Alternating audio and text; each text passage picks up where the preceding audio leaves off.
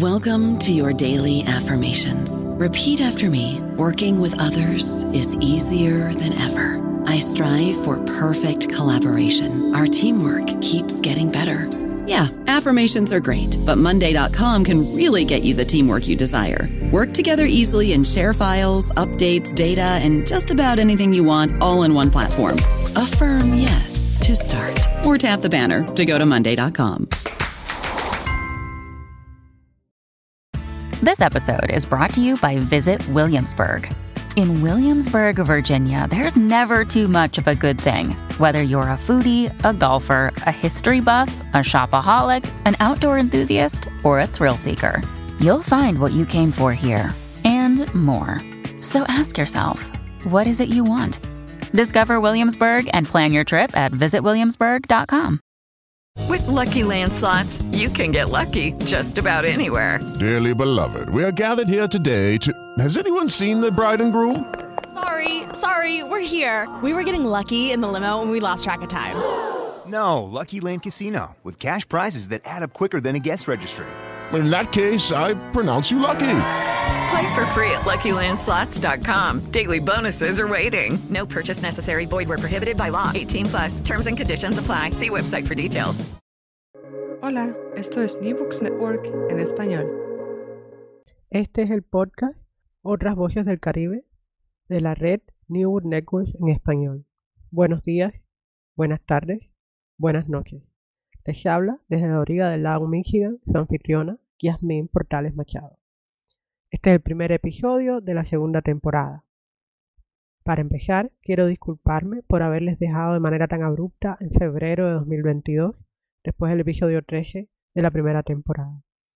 Muchos eventos fuera de mi control me impidieron tener las condiciones técnicas y psicológicas para seguir adelante, pero estoy de vuelta, estoy muy feliz de haber organizado una segunda temporada y seguiremos conversando acerca de textos escritos por sobre el Caribe, sus islas y su territorio continental.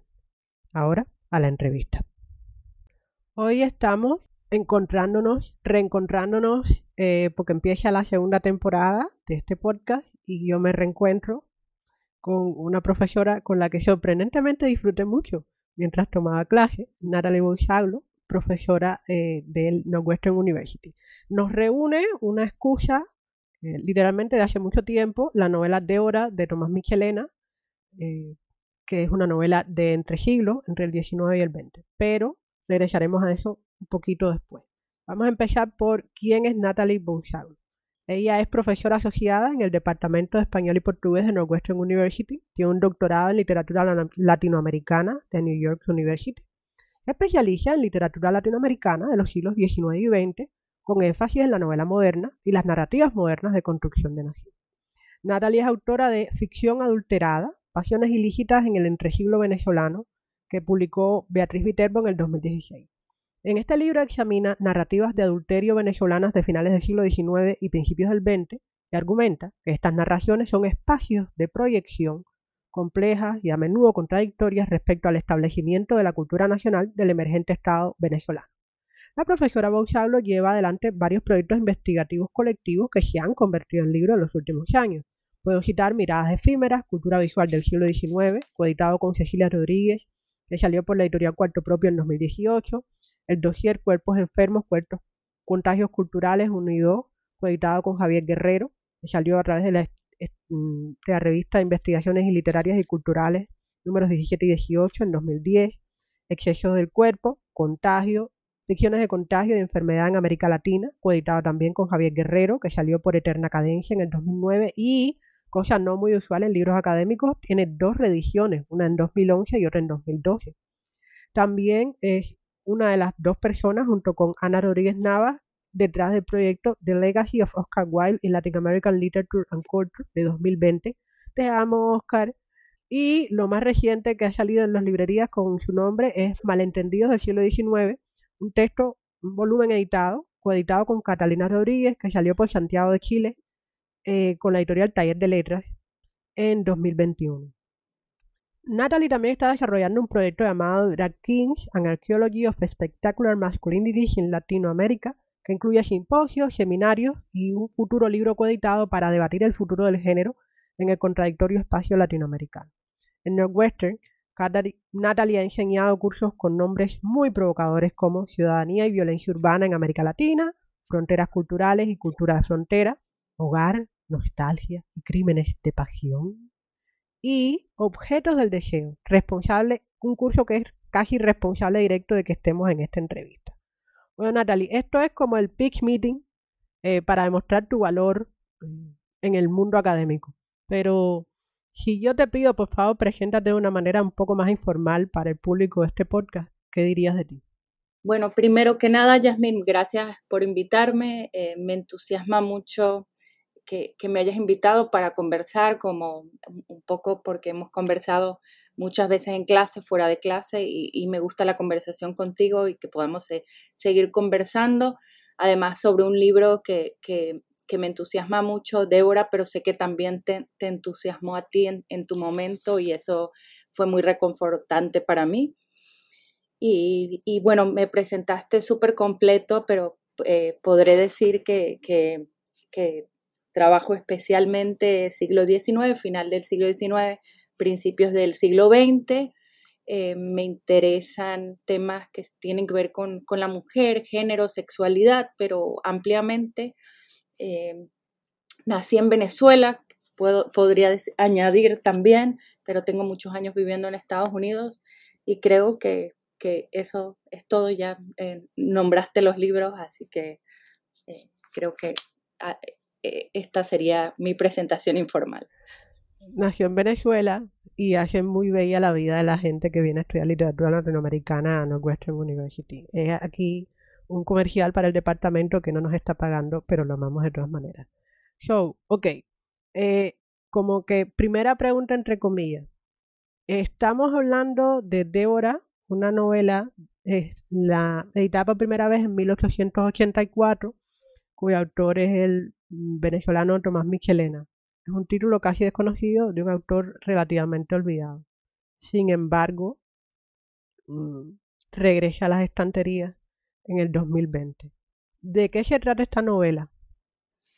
Bien, eh, les, voy a contar un poco la, trama de la novela, pero también quiero decir que no, aunque contaré algún spoiler, alguna cosa de la novela, la novela tiene, cada página es como tan eh, atrevida, tan eh, intrigante, que, no importa si les cuento una escena o dos, porque eh, la, novela no, tiene descanso. Pero la, trama principal de la novela diría que, bueno, primero diría que, la novela es de, Tomás Michelena y que fue una la, novela se publicó en 1884 y, narra la historia de una mujer extremadamente bella, se insiste en, la belleza de Débora como indescriptible, una mujer de 30 años, ¿no? que para esa época eh, eh, una mujer de 30 años, además soltera, era como casi la mujer solterona.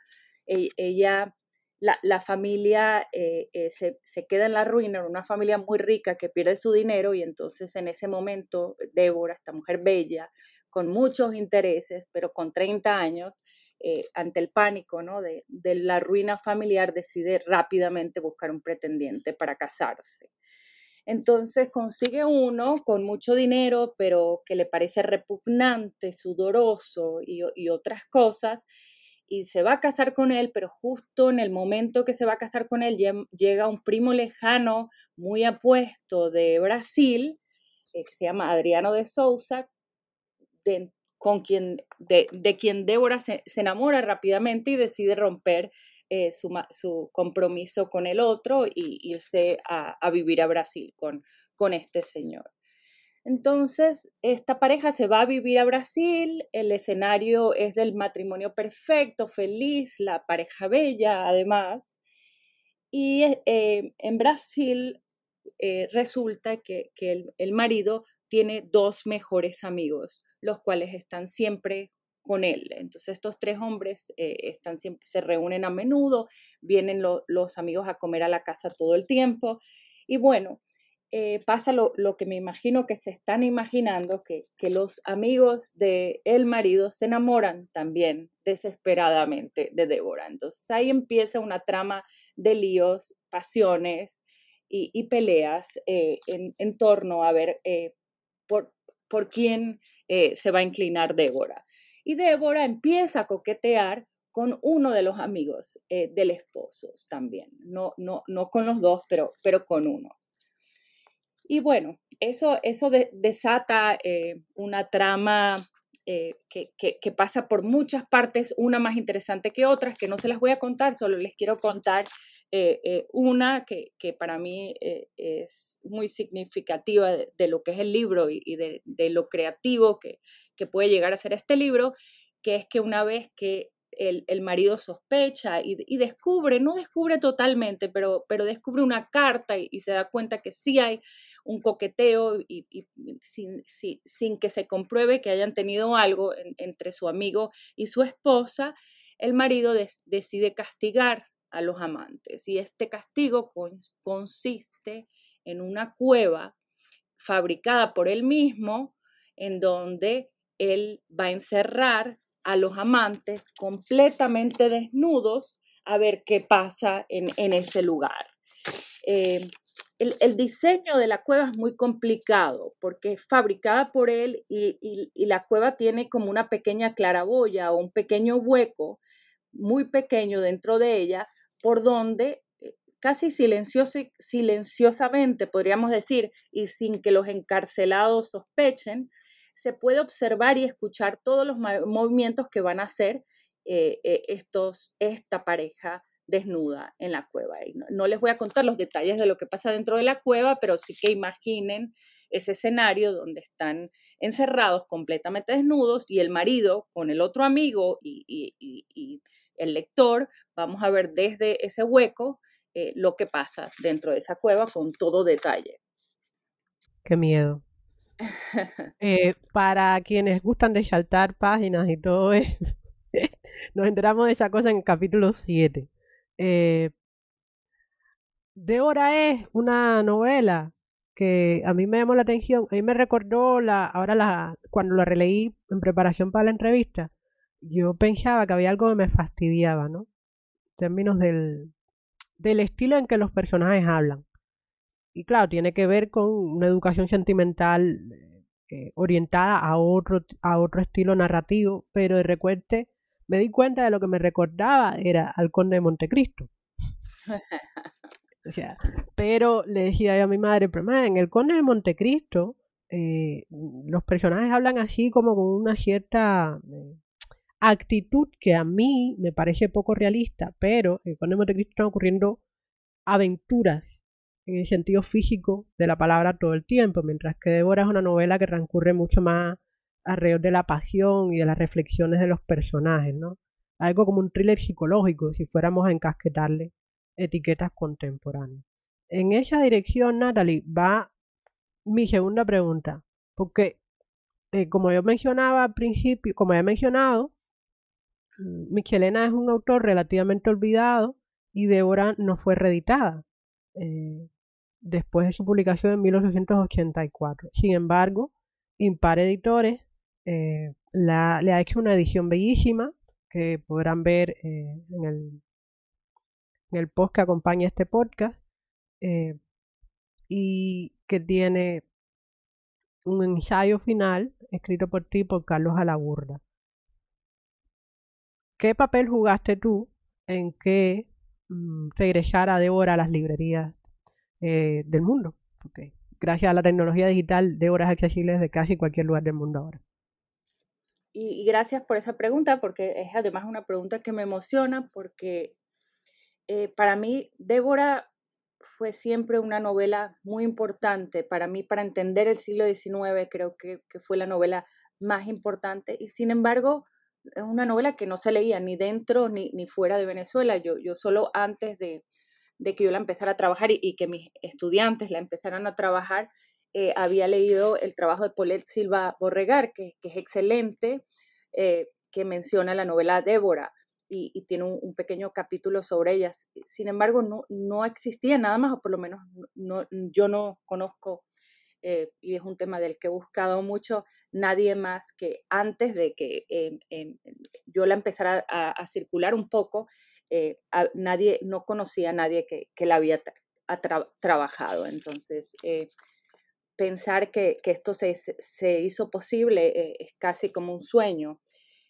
porque, por, porque por un lado, Débora revela las, las grandes obsesiones del siglo XIX están ahí y, por eso yo, yo es una novela que incluí muchas veces en clases, pero además que yo tenía una fotocopia de la única edición que, había de Débora, eh, sacada en Venezuela, con una foto, hace muchos años, con una mala fotocopiadora, había, teníamos partecitas borradas o palabras o hasta una oración borradas, tenía anotaciones mías porque era la única copia que tenía y nunca se me ocurrió que era una copia que yo iba a, circular para, para mis clases y estaba subrayada, tenía tachones, eh, eh, era una, pensar que fue una fotocopia de un manuscrito, de, no de un manuscrito, pero de una edición del 1884. Entonces, eh, esa, esos libros son muy difíciles de fotocopiar porque las páginas prácticamente se deshacen y en, Venezuela,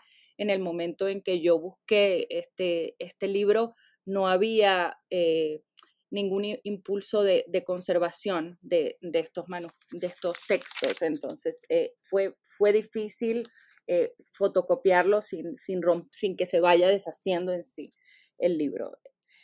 Y bueno, en, en, clase lo, leímos varias veces, eh, eh, eh, creo que contigo también, Jasmine, pero sé tu, tu entusiasmo después también cuando presentamos el libro.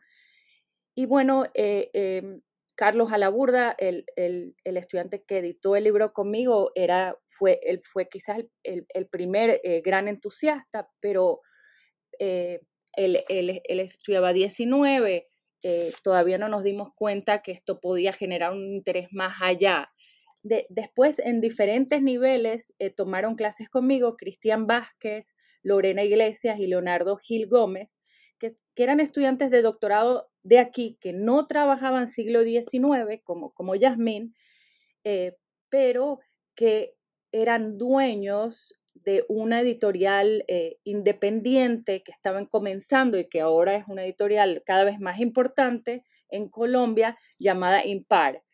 Y ellos eh, dos, sobre todo creo que Cristian y, Lorena en algún momento se me acercaron después de clases y, y creo que no tomaron la clase al mismo momento, pero me dijeron, no estamos pensando y esta novela es demasiado buena, queremos reeditarla, ¿nos acompañarías en esta eh, locura? Y yo dije, por supuesto, además es algo necesario y bueno, y, lo hicieron mucho mejor de lo, de lo que yo imaginaba porque además es una, es una edición muy cuidada y muy bonita.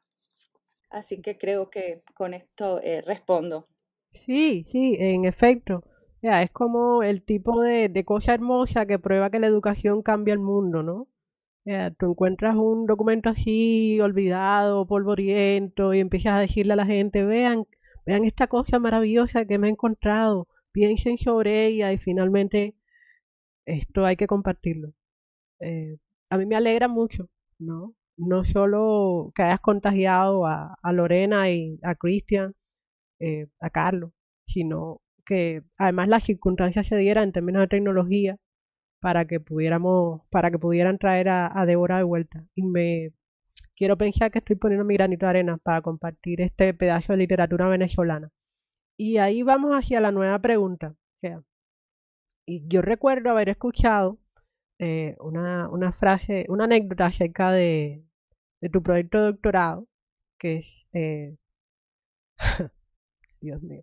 El, el, libro, el primer libro de Natalie, les recuerdo que deriva de su tesis de doctorado, se llama Ficción Alterada, Pasiones Ilícitas en el Entresiglo Venezolano. Sin embargo, me dio una historia de que cuando Natalie estaba construyendo su proyecto de tesis, le dijeron que a nadie le interesaba la literatura venezolana, que debería haber estudiar otra cosa. A mí, honestamente, debe ser que me, bueno, me crié en Cuba y la hermandad latinoamericana y la grandeza de los países, la idea de que nadie quiera leer la literatura de un país tan grande, me parece absolutamente absurda. Pero en fin, Ah, esas cosas ocurren. Sin embargo, el punto es que no solo hay un, olvido sistemático del aporte de Venezuela a la literatura latinoamericana, sino que específicamente Débora es víctima de un olvido eh, muy extraño. ¿Tú puedes hablarnos un poco de cómo Débora se relaciona con otros textos sobre mujeres, sobre familias, sobre infidelidad del final del siglo XIX latinoamericano y por qué tú crees que Débora específicamente es víctima del silencio? Sí, em, o sea, ¿por qué eh, Débora es víctima del silencio? Es, una pregunta bastante difícil porque pasa con, la literatura eh, venezolana del siglo XIX en general, ¿no? Eh, pocos son autores que, se leyeron ya ha entrado el siglo XX, pero hay, uno o dos, Teresa La Parra, Rómulo Gallegos, que, que, sonaron y, forman parte del canon eh, hoy en día, pero, pero, pero estos textos eh, se olvidaron por, por parte, eh, creo que, que, por culpa del el descuido venezolano mismo de, de, no reeditar, de no cuidar, de no conservar estos textos, de lo difícil que era acceder a, a las bibliotecas pero me haces pensar en esa anécdota que, que, no me acuerdo de dónde salió ni quién te la contó, si habría sido yo la anécdota que contaste sobre que me, decían que no estudie literatura venezolana. Sobre todo lo que me decían en, Estados Unidos era no escribas o, no hagas una tesis solo sobre literatura venezolana porque no vas a encontrar trabajo, porque aquí hay, hay puestos para mexicanistas, hay puestos para caribeñistas y en, en ese momento, eh, si yo decía que Venezuela era parte del Caribe, me, me, decían que estoy completamente loca, pero pero eh, era, es la, era una idea como tan cerrada de lo que significa Caribe, ¿no? A pesar que, que estemos en, en, la posición geográfica en la que estábamos. Y, eh, y bueno, literatura brasileña, ¿no? Pero no, nadie pensó que, de hecho, o sea, tú nunca eh, viste un puesto para literatura venezolana pero sin embargo yo, yo quise estudiar el siglo XIX y, y, me empeñé que no, no lo haría ahorita y no lo he hecho con mis otros proyectos. Empeñé en trabajar solo Venezuela, pero un poco solo Venezuela para poner en diálogo estos autores venezolanos con otros autores eh, latinoamericanos más leídos o también no tan leídos, o sea, un poco con una mezcla entre canónicos y no canónicos, como para, para mostrar que sí existía ese diálogo, ¿no?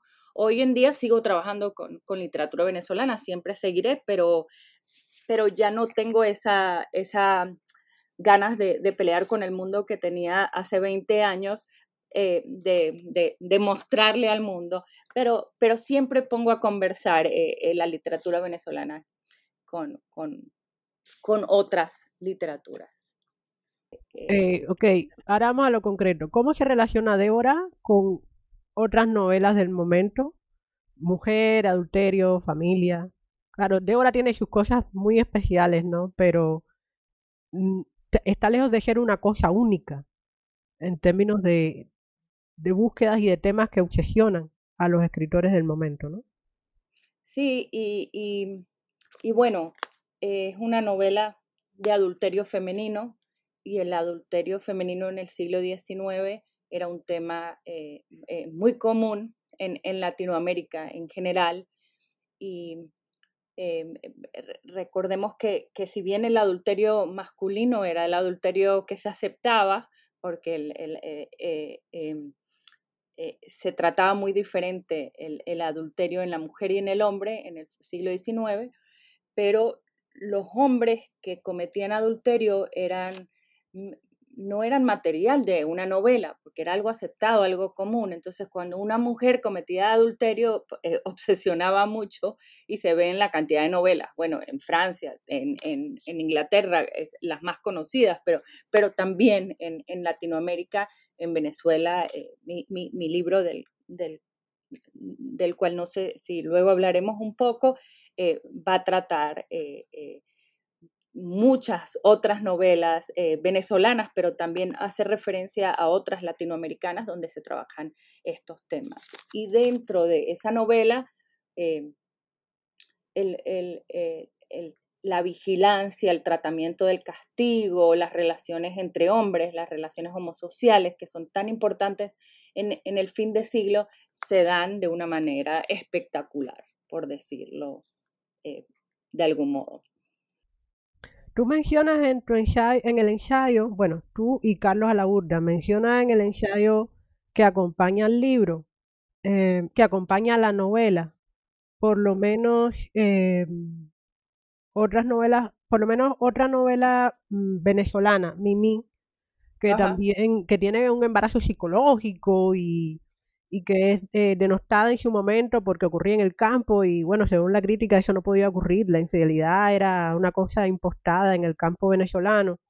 Y también mencionas la novela argentina Popurrí eh, de 1882 de Eugenio Cambeseres, eh, la chilena Juana Lucero de Augusto de Almar y la mexicana Santa de 1903 de Federico Gamboa, que son ficciones que según eh, según la tesis que defiende el artículo, exploran y demuestran la obsesión y el miedo, ¿no?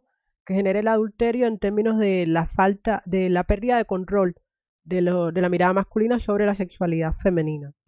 En ese sentido, Débora yo creo que muestra un reverso interesante porque, mm, o sea, nuestra protagonista está a punto de ser infiel pero no lo es. Sin embargo, recibe el castigo, incluso llega a la muerte, eh, estamos haciendo spoilers, pero bueno, llega a la casi muerte simbólica eh, y, de Sousa, su esposo, menciona por lo menos tres veces que tenía derecho a matarla, de físicamente, em, pero eh, atraviesa como un arco, un arco de redención durante el libro, lo cual me llama mucho la atención. De, tú como y, el libro empieza con una nota de Tomás Michelena eh, diciendo que él está mezclando dos hechos reales, no sé, eh, y que su punto, eh, su argumento es defender el, la necesidad del, divorcio, ¿no? Y de la libertad de la mujer.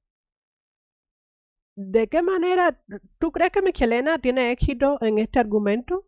En que, ¿Tú crees que la novela demuestra la necesidad del divorcio y del derecho de la mujer para prevenir la infelicidad? Sin duda, pienso, es, la primera eh, novela venezolana además que aboga eh, por el divorcio y Tomás Michelena escribió fuera de esta novela varios textos eh, que abogan por el divorcio. hay un tratado no ficcional en donde él explica esto, estos mismos temas es, eh, él, además repite mucho que, si bien es un, un, Débora es un texto de ficción, no lo es porque que le va a cambiar, eh, el, el, que hacen muchos con las novelas de adulterio, ¿no? Les voy a cambiar las, algunos detalles, los nombres, los personajes, pero esto sí es un problema, es un problema real y esto sí pasó. Y, y, y Débora, como dices, es diferente porque generalmente cuando se narra la novela de adulterio, se narra eh, con el fin de condenarla. Y, él, en, en, la introducción lo dice un poco, no, tengan cuidado, no hagan esto que es un, porque es un mal ejemplo, que lo hacen casi todas las novelas de adulterio. Pero luego eh, eh, pasan varias cosas. Bueno, en, este caso hay una, un pedido auténtico, ¿no? Lo, lo dice desde el principio y además está en la obra de Tomás Michelena por eh, eh, tratar de promover el, divorcio que, todavía no existía y que, es la única manera de evitar que pasen estas cosas. Pero muchas de las novelas de adulterio eh, quieren mostrar que también lo hace esto, el miedo ante, esta mujer adúltera y por eso podemos encerrarlas en una cueva, matarlas,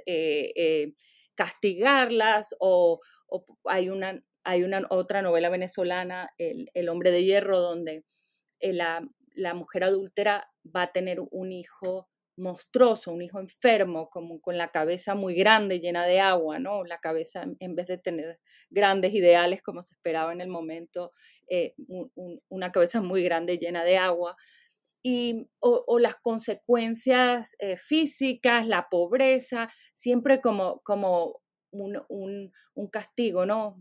moral o, físico de, de, de, lo, de lo peligroso, quieren, quieren decir estos hombres, que, que es este crimen. Pero sin embargo, y esto pasa en casi todas, el mismo narrador, cuando está narrando el adulterio, pareciera que le encanta hablar de, del tema, ¿no? Entonces, si bien escriben casi siempre con el fin de condenar, eh, eh, a mí me llamó mucho la atención cuando estaba escribiendo mi libro cómo en esa condena había un vaivén entre condenar y, coquetear con esa figura que les parecía tan atractiva, ¿no? Esa mujer que se atreve, que va y que, que busca otro hombre y, que era algo tan poco común en la época, entonces se fascinan con esa escena y mientras están condenando ya tú no sabes eh, por dónde va la condena. Es, es, extraña, es una extraña coincidencia, por cierto, que Débora se publica en 1880, 1884 y la primera ley de divorcio de Venezuela se instituye en 1904.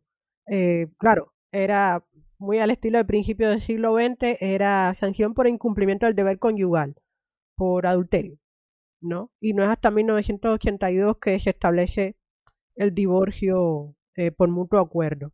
Eh, son cosas así que yo, yo leo y me quedo. Yo trabajé con, con los casos legales y, y, incluso entrando en el siglo XX, cuando ya se podía eh, pedir un divorcio, era casi imposible que, que la mujer pudiera pedir un divorcio por adulterio. En cambio, para el hombre era muy fácil y, luego podemos hablar un poco más sobre eso si, si hay tiempo al final.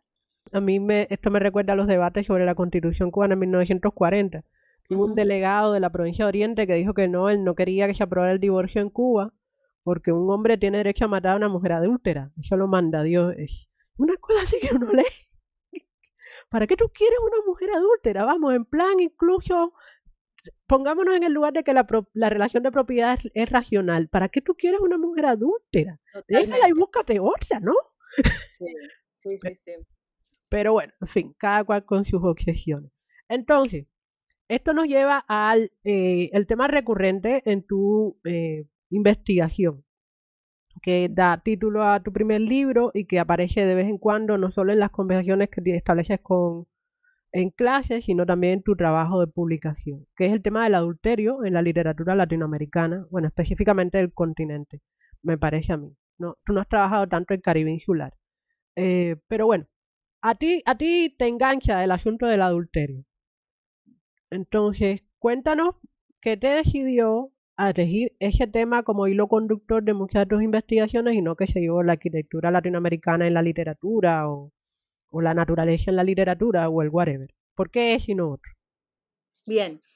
Y bueno, tú, tú hiciste un muy buen resumen eh, de mi libro Ficción Adulterada a, principio cuando me presentaste, así que no, no voy a, repetir lo mismo, sino tratar de pensar en, en las líneas que me interesaron eh, de lo que puedo recordar, porque es un libro que escribí hace mucho y, bueno, en general, eh, eh, un tema recurrente y, que, me interesa siempre es, la mujer y, la cultura en el siglo XIX, ¿no? No trabajar solo literatura, sino no, tratar de entender la cultura nunca trabajo solo con novelas, sino con otros tipos de textos, textos médicos, textos legales en, esta ocasión y, es algo que sigo haciendo, ¿no? Eh, eh, ampliando la, cantidad de materiales, materiales que antes no hubiera pensado que eran importantes para pensar en la cultura, trato de incorporar eh, cada vez más materiales que pienso que si se leen vamos a entender diferente la cultura del siglo XIX.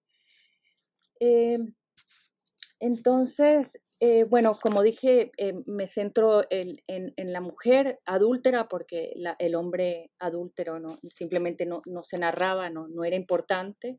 Y, me interesa el exceso característico de la sexualidad de, esa mujer adúltera en, el fin de siglo. Em, e, ese exceso, como, cómo va a desbordar de algún modo la posibilidad de un proyecto nacional eh, que, se estaba buscando y cómo va a, redirigirlo o contradecir los postulados de, ese proyecto. Si, bien se intenta controlar a la adúltera con el fin de homogeneizar y en cierto sentido esencializar el ideal de nación, ¿no? el, exceso, tanto en la sexualidad como en, el exceso que se genera a partir, eh, repito, a propósito del excesivo interés que genera el personaje de la mujer adúltera en la narrativa, rebosa un poco los límites de, las coordenadas, como estaba diciendo, eh, eh, programáticas, de la, programáticas nacionales, ¿no? O de lo que se esperaba. El adulterio o, el poco control que permite ese exceso, entonces, adultera a la nación ideada y soñada por, por la propia razón letrada, para llamarlo de, algún modo. Y, y, quise trabajar el adulterio no solamente eh, aunque me centré en el adulterio de la mujer y, se trata de un adulterio sexual, aunque, como bien lo dices, no importa si se comete o no eh, el, acto sexual, pero la idea de, este tipo de adulterio, eh, es, aunque sea la fantasía sexual, pero yo quería pensar más en el concepto más allá de, la sexualidad, sino el adulterio como adulteración en general, cualquier tipo de adulteración que no tenga que ver solo con, con, el adulterio. Piensen en una bebida adulterada, ¿no? ¿Qué significa eso? No, son dos ingredientes que se mezclan, sino eh, eh, no es una mezcla, eh, es un, alboroto, una, una nueva fórmula, es mucho más complejo. Entonces yo quería pensar conceptualmente esas adulteraciones que se hacen dentro de ese momento donde se está tratando de formar eh, una nación. Entonces, bueno, las adulteraciones son importantes eh, para mí como objeto de, estudio porque implican en sí siempre un reto a la representación de cualquier idea fija que pretenda construirse como verdad o como única, ¿no? Son esos agujeros. La, mujer adúltera, además, e, es un cuerpo útil, Em, por otro lado, para escenificar las patologías sexuales más discutidas en la época, como la, como la, histeria perdón, y el fetichismo, que, eran temas que también me, interesan tratar. Eh, por otro lado, eh, en todo caso, el cuerpo del adúltera eh, es un cuerpo que es necesario disciplinar, como hemos dicho, pero que no se logra disciplinar. Entonces, está esa, ese, ese debate entre la condena y el coqueteo que hablamos anteriormente. El, adulterio del fin de siglo lo estudio de algún modo como producciones que dan cuenta de las, entonces de las contradicciones y complejidades que existen dentro de la construcción de esa cultura nacional. Eh, reviso también pensando que los que escribían estas novelas, generalmente en el siglo XIX, eran los eh, muchas veces los encargados de armar la patria, ¿no? los doctores, los abogados, los que estaban también pensando cómo, entre comillas, ¿no? armar esta, esta nación. Entonces, eh, me, interesa ver cómo estos narradores de la época producen discursos en los que el control nacional colapsa y son capaces de, ensayar otros, otros proyectos casi sin querer que se han querido siempre eh, excluir. Y bueno, eh, terminando con tu pregunta, me decías por qué entonces eh, no trabajas otras cosas como, como la arquitectura venezolana. Pero sí, eh, la verdad es que em, trato de, cuando trabajo el adulterio, trabajar también otras cosas. Y, y la, justo nombraste la arquitectura y la arquitectura es, es muy importante de algún modo. para este proyecto. Pienso, por ejemplo, en, en, en esa cueva, ¿no? Eh, eh, eh, a mí me obsesionó mucho la construcción de esa, de esa cueva cuando estaba trabajando y, y, me detuve mucho ¿no? A, a, pensar en ese diseño para pensar en, en, en, cómo funcionaba la cultura finisecular, pero, pero también cómo, cómo se diseñó esa cueva. Y, y, y pensaba, por ejemplo, en, en, en, los primeros peep shows o los primeros eh, Kaiser Panorama, que eran estos, eh, eh, em, a ver cómo lo explico sencillamente, pero mecanismos de entretenimiento estereoscópicos que, que, hacían que, que, que, se pudieran ver como imágenes tridimensionales y se, creía, se creaban la ilusión de una profundidad a través de algo como una, como una especie de imagen tridimensional se usaba mucho en el siglo XIX y, principios XX con, fines de lucro como un, espacio de entretenimiento y, se considera incluso como un experimento precursor al cine. Les voy a explicar un poco por si no, no conocen eh, eh, eh, o nunca habían oído de los Kaiser panoramas.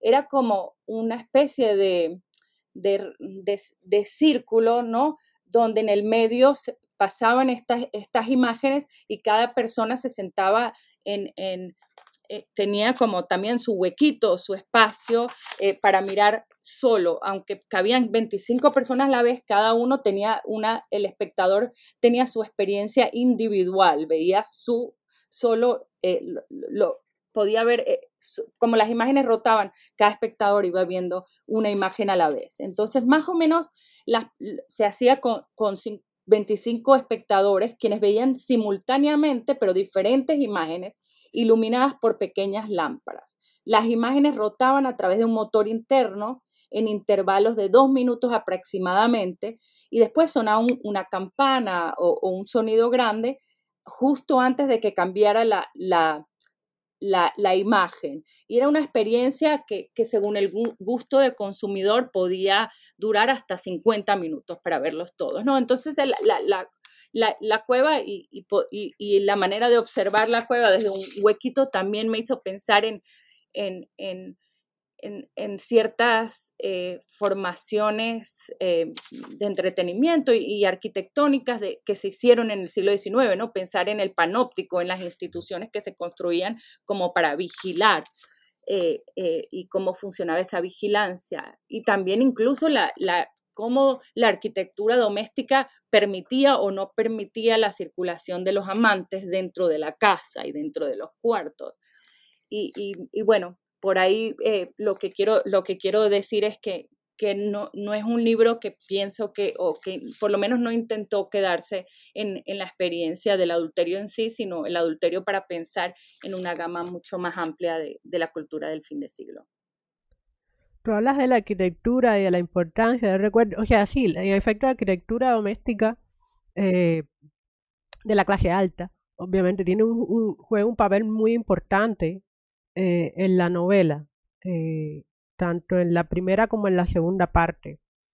Y no solo la arquitectura doméstica, sino incluso el, proyecto urbanístico, ¿no? las distancias de los espacios, eh, cómo las servidumbre se mueven en una dirección u otra, y cómo la, clase alta tiene una vida que transcurre a veces paralela a, la de la servidumbre, y cómo la transformación de los espacios pues funciona en Débora como mecanismo de sorpresa y de revelación, ¿no? Primero con la cava convertida en cueva, convertida en prisión, y después con tan tan, no les vamos a decir qué, pero hay una puerta que jugará un papel importante.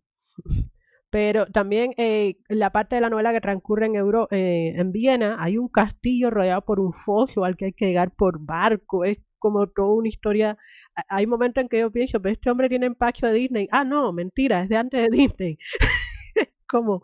Eh, y para mí era fascinante como lectora no entrenada específicamente en la literatura del siglo XIX.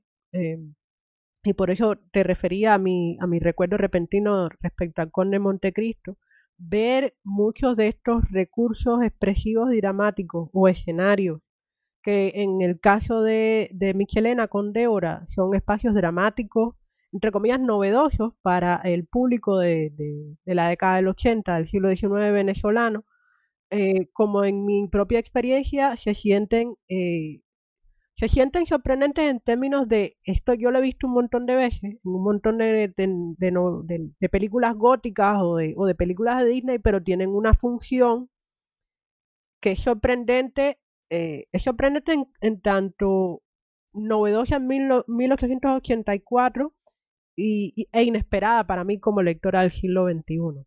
Yo creo que ahí radica uno de los, de los valores de la novela para ser leída eh, en la segunda década del siglo XXI, que eh, tiene un montón de cosas que te dicen, esto yo lo conozco, pero yo nunca lo había visto usado de esta manera. Y otra cosa de, en ese sentido de la que no hablamos, son, solo nombramos, son las relaciones entre hombres, cómo se dan.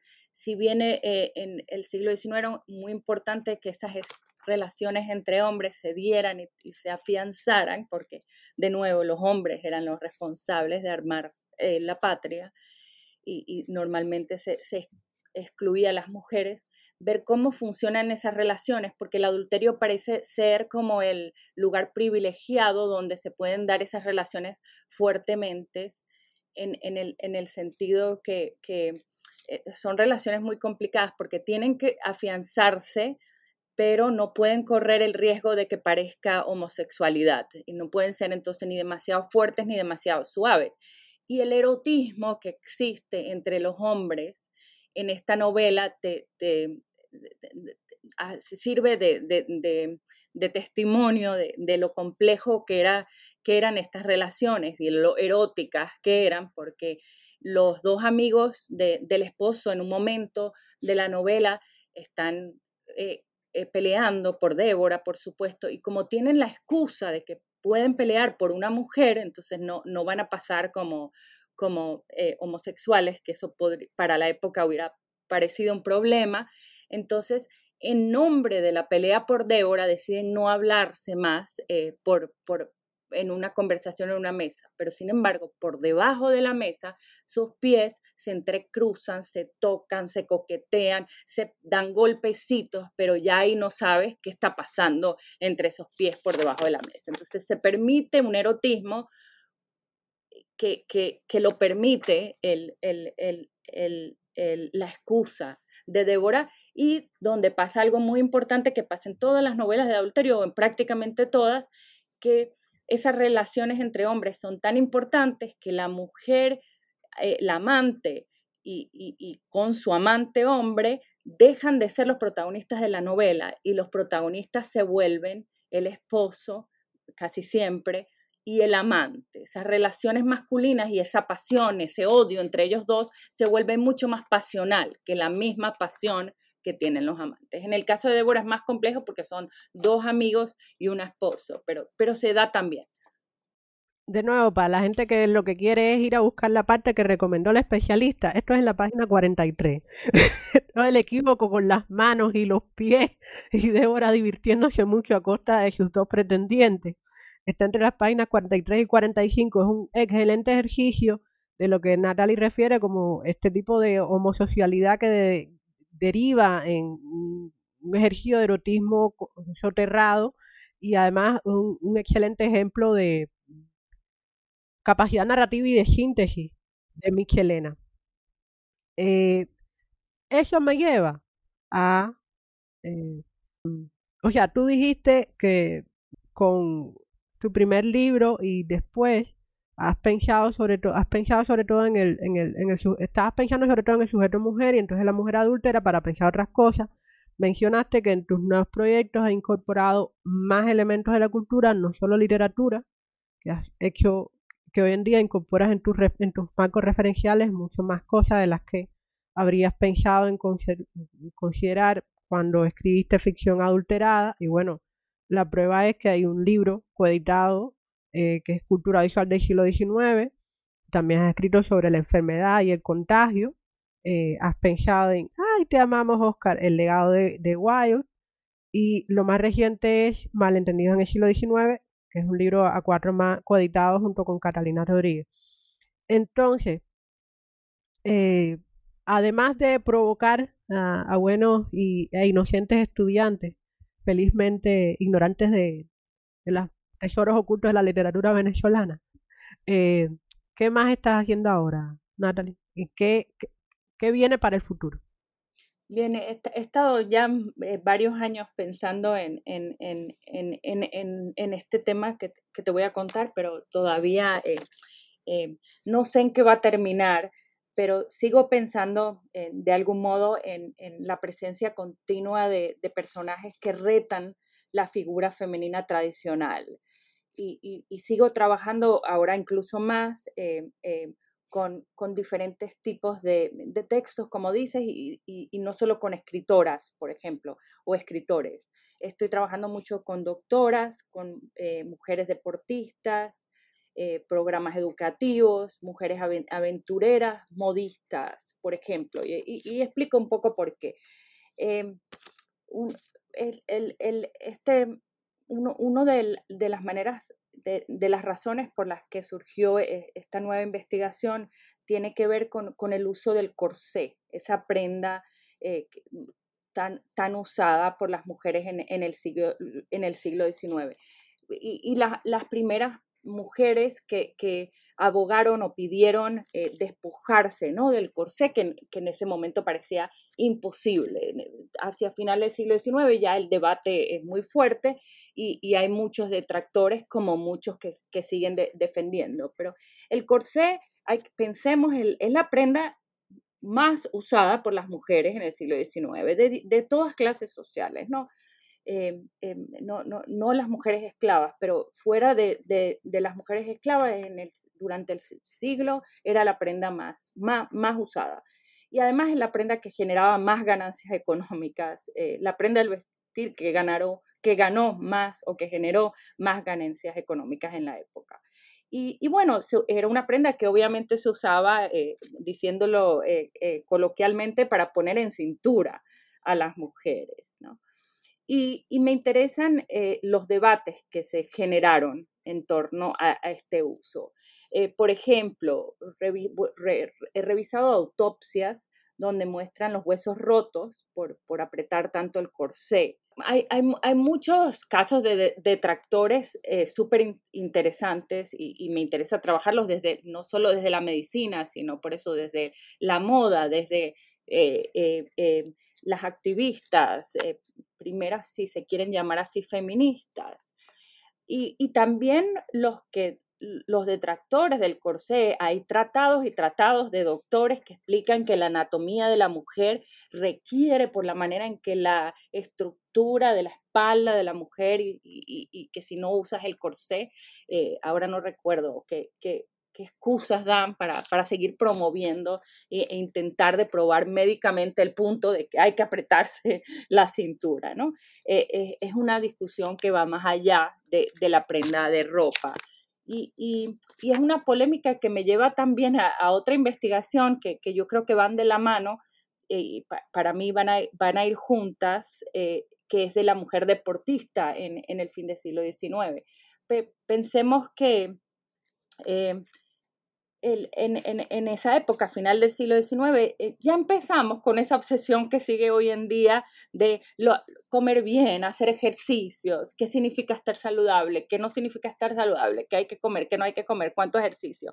Y, y en ese momento, por supuesto, las recomendaciones no eran iguales para las mujeres que para los hombres las mujeres no debían hacer demasiado ejercicio. Sí se entendía que los ejercicios beneficiaban, pero que la mujer debía hacerlo dentro del hogar y hacer poquito ejercicio, mientras que el hombre podía hacer ejercicio extremo, ¿no? Y, uno de los problemas para, para eh, que, que, que, tuvieron que afrontar las mujeres eh, fue despojarse del corsé. ¿Cómo voy a hacer ejercicio con corsé? Eh, eh, eh, era muy problemático. Si pienso en las, mujeres ciclistas, en las primeras, que fue uno de los deportes más aceptados al principio para las mujeres, la ropa, que había la ropa de la mujer ciclista en, en grandes...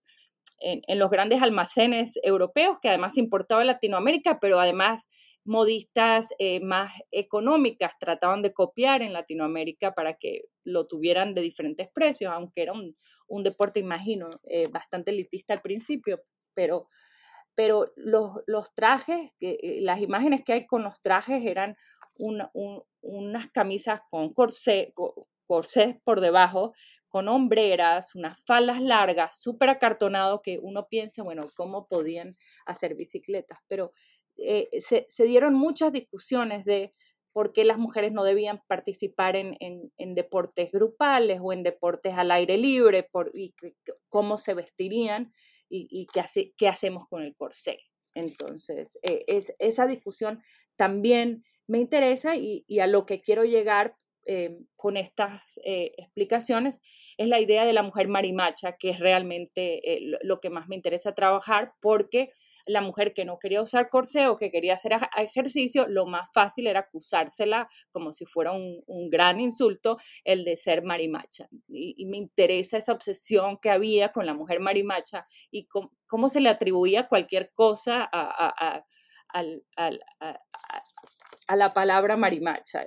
Y, cómo cambiaba. Entonces, para, para ya terminar esta pregunta, lo que quiero es leer cómo se exhiben esas construcciones históricas, culturales y políticas del cuerpo y ver cómo ciertas construcciones hegemónicas de la mujer o de lo femenino se construyen a partir de la subordinación de otras posibilidades del performance genérico y, y de prácticas sexuales que aparecen como inferiores, intolerables o irreales.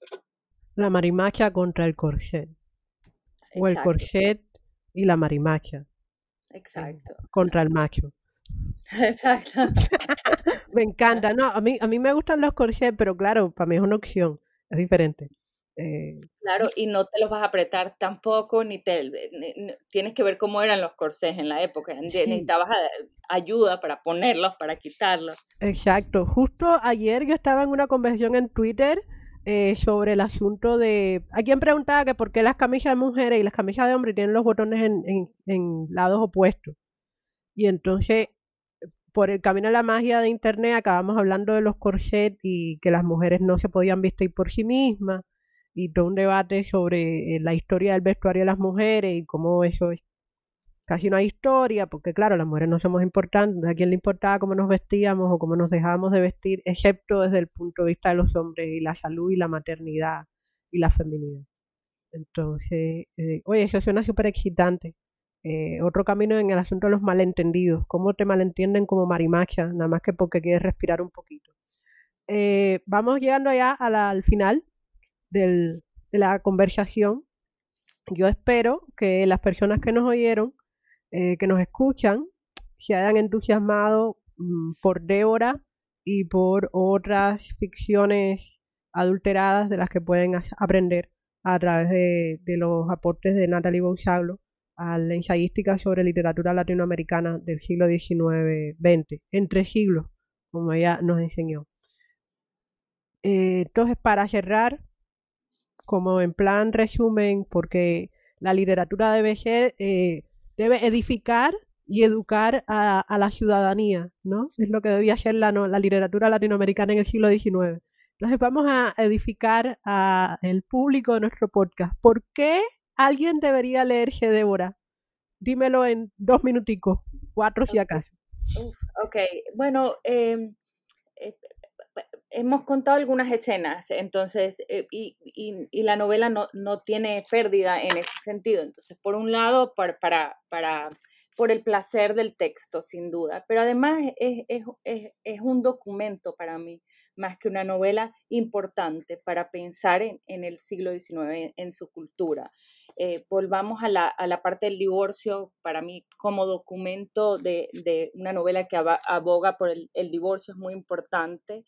Eh, hablamos un, minuto de, sobre la diferencia del, delito de adulterio en hombres y mujeres, y, y, Yasmín más o menos lo nombró, pero quiero volver a eso porque me parece importante para cerrar, que en, la época eh, de ser encontrado culpable, el hombre quizás perdería la mitad de su fortuna. No obstante, los casos de adulterio masculino eran imposibles o casi imposibles de, probar, pero no se trataba del mismo modo, eh, eh, por supuesto, si lo hacía una mujer. En, Venezuela, por ejemplo, es especialmente revelador porque un hombre podía podía no solo acusar a su mujer de adulterio, sino que de encontrar a los amantes en, infraganti o eh, él tenía la autoridad legal para matarlas. Y en, muchos países latinoamericanos era parecido. Si un hombre eh, asesinaba a su, a su rival, si acaso en algunos tenías que cumplir condena, esta era bastante menor que la condena que implicaría un homicidio cualquiera. En, en Argentina, para dar otro ejemplo rápidamente, si el cónyuge mataba a su esposa a causa de adulterio, esa circunstancia obraba como atenuante, pero en el caso inverso se contemplaba y matar al marido era un agravante al delito. Entonces, el, caso de Débora, donde se castigan y se figuran una muerte eh, ficticia, pero además el encierro eh, eh, es una instancia que la ley casi que promovía para, para, los maridos. Yo diría que hay que leerse a Débora porque es un thriller y es un texto al mismo tiempo de libertad de la defensa de la mujer, porque es una novela de enredos de una manera no cómica, sino oscura, y es un excelente documento de la vida y la sensibilidad eh, de un intelectual venezolano y lo que imaginaba que podía ser la vida de la alta burguesía latinoamericana y europea en las últimas décadas del siglo XIX. Y por supuesto, porque puedes aprender un poquito acerca de hermosas venganzas. No para practicarlas, somos un podcast que promueve el respeto a la ley y a las personas, pero es emocionante. Eh, Natalie, ¿te quieres despedir? Sí, eh, gracias de nuevo, eh, Yasmín, por la invitación. Fue un placer, me encanta eh, conversar contigo y gracias por la oportunidad de, hablar de, de, Débora, que creo que es una novela importante y que se debe seguir leyendo. Bueno, eh, estimado público, este es el regreso del podcast Otras Voces del Caribe. Estuvimos grabando literalmente las dos desde la orilla del lago Michigan. Le doy las gracias a Natalie Bouchaglo por prestarnos una hora de su muy ocupado tiempo para conversar sobre esta excelente novela que Impar Editores nos ha devuelto después de más de un siglo de eh, olvido relativo y definitivamente injusto. Buenas tardes, buenas noches y buenos días.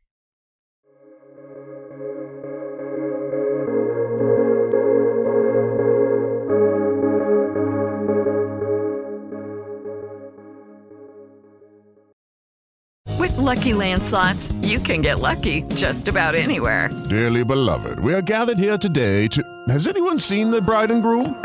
Sorry, sorry, we're here. We were getting lucky in the limo and we lost track of time. No, Lucky Land Casino, with cash prizes that add up quicker than a guest registry. In that case, I pronounce you lucky. Play for free at LuckyLandSlots.com. Daily bonuses are waiting. No purchase necessary. Void where prohibited by law. 18 plus. Terms and conditions apply. See website for details.